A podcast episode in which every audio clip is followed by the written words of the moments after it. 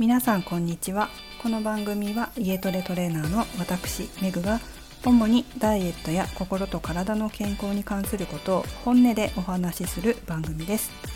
74回目の今日はダイエットとお酒をテーマにお送りします。今日の内容は48回目に放送したダイエットチェックをもとに話していきます。まだ48回目聞いてない方でも分かるように話してきますのでご安心ください。とそれからもしダイエットチェック興味があるという方は48回目以降の写真が豚になってるもの。それが書いてあるものがダイエットチェックの内容になってますので選んで聞いてみてください。本日は56のダイエットチェックから33番目34番目をお送りします。33番目は飲み会など外で飲酒する機会が多い。34番目はお酒の後はラーメンやお茶漬けパフェなどで締める。こういった内容にチェックはつきますでしょうか。私もよくお酒の席でどうやったら太らずに済むのかという質問をよく聞きますが実際のところすごくいっぱい飲まれる方はなかなか難しいと思います。事実見てきた方の場合だとまあどうしても仕事でお酒飲む機会が多いという方は現状維持をするために運動してるっていう感じでした。本当に飲んで食べて太った分とにかく次の日運動で消費するみたいな感じでなかなかねその痩せていくっていうことは難しかったですね。これはあくまでもすごいしょっちゅう飲んでる方の場合です。ただしお酒の量を減らすっていうことで痩せていかれる方はいらっしゃいました。なのでね、まあ、お酒を飲む機会が多い方も、まあ、工夫してお酒を飲みながらも、まあ、太らないように、まあ、痩せなかったとしても太らないようにしたりとか、まあ、お酒の量を減らしたり、えー、どこかで、えー、気をつけて何か調整して、まあ、痩せていかれるように、まあ、どうしてもその一般の人お酒飲まない人に比べたら痩せる量っていうのは少ないかもしれませんけど、まあ、それでもできることはやっていきましょうっていうふうに思います。でお酒に関してはポイントが大きく3つあるかなと思います。1つ目は太りにくいお酒太りやすいお酒っていうものがあるなというところです一般的にアルコールもカロリーを持ってるんですねで7キロカロリーアルコール 1g につき7キロカロリーというふうに言われるんですが諸説はあるんですよ。諸説はあるんですがこのアルコールと代謝するのにアルコールを代謝するのにこのエネルギーも同じぐらいエネルギーを使っちゃうからなかなか太りにくい、まあ、アルコールだけで太るっていうのは難しいみたいなことは言われたりもするんです。まず一つの諸説はね。でもう一つはまあ、糖質が入ってるお酒と糖質が入ってないお酒があって、まあ、その糖質が入ってるお酒甘いお酒なんかはやっぱり糖分あるから太りやすいとも言いますね。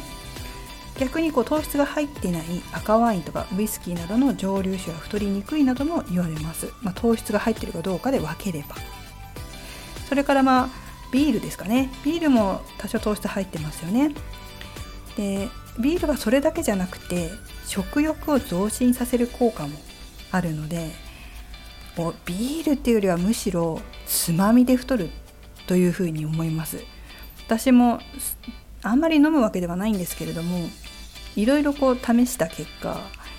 ビールはうんやっぱ唐揚げとか脂っこいの食べたくなるなっていうふうに思います。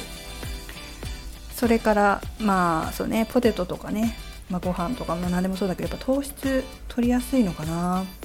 逆に今はもう赤ワインしか飲まないんですけど赤ワインってこうつまみを選ぶんですよね。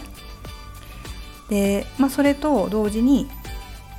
糖質が上がりにくいとも言われてるんですよ赤ワインって。だからもしこうタンパク質系じゃないですね炭水化物系のものを食べる時は赤ワインが一緒に飲むといいよとかっては言いますね。でまあちょっとさっき言っちゃったんですけどポイントの2つ目はつまみかなとも思います。その赤ワインってやっぱりおつまみを選ぶというかチーズとか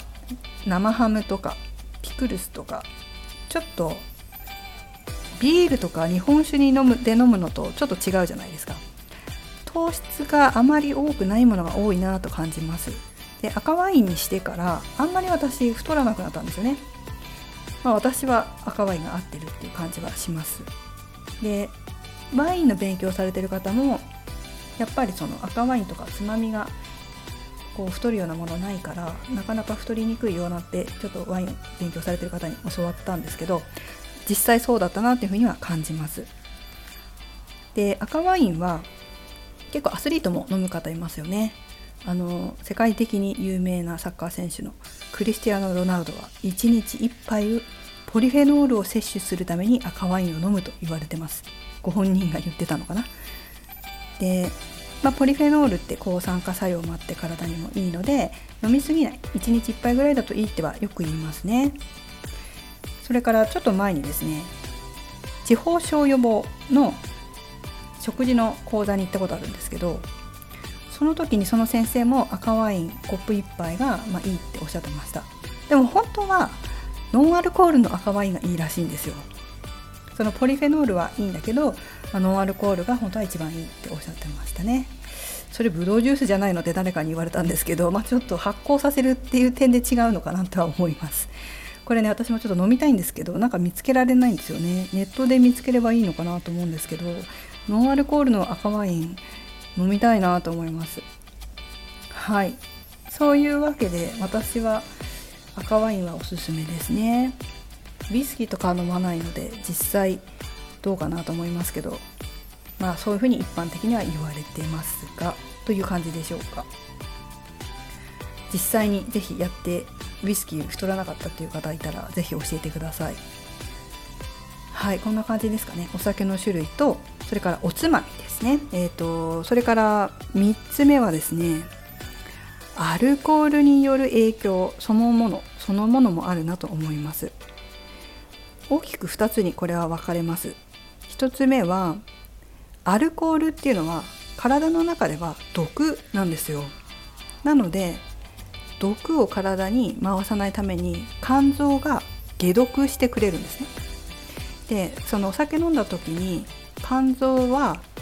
代謝食事の食物の代謝とかにもすごく使われるんですけどアルコールの解毒に回ってしまって代謝機能が低下する、まあ、それで太りやすくなるでとも言われています。それから2つ目はそのアルコールの作用になって満腹中枢が麻痺してしまう。そうするといくらでもご飯を食べれてしまう。まあおつまみとかでしょうね。食べてしまうっていうのもダイエットにダイエットを邪魔してしまう原因だなというふうに思います。この2つかなと思いますね。アルコールそのものによる影響は。で私もまあさっき言ったみたいに赤ワインは毎日じゃないですけど時々グラスに軽く1杯飲むんですがまあ、食事の時に飲むんですけどやっぱ太らないですねそれぐらいだったら。だけど、まあ、外に友達と飲みに行って美味しいワイン屋さんがあったりすると「何これ美味しい」とか言ってやっぱグラスに3杯も4杯も飲んじゃうともうほんとこれ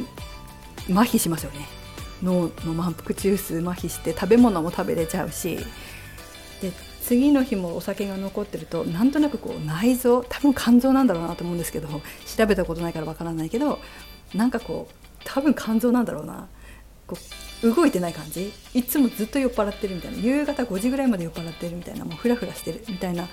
時？そういう時はやっぱり脂肪増えてますね。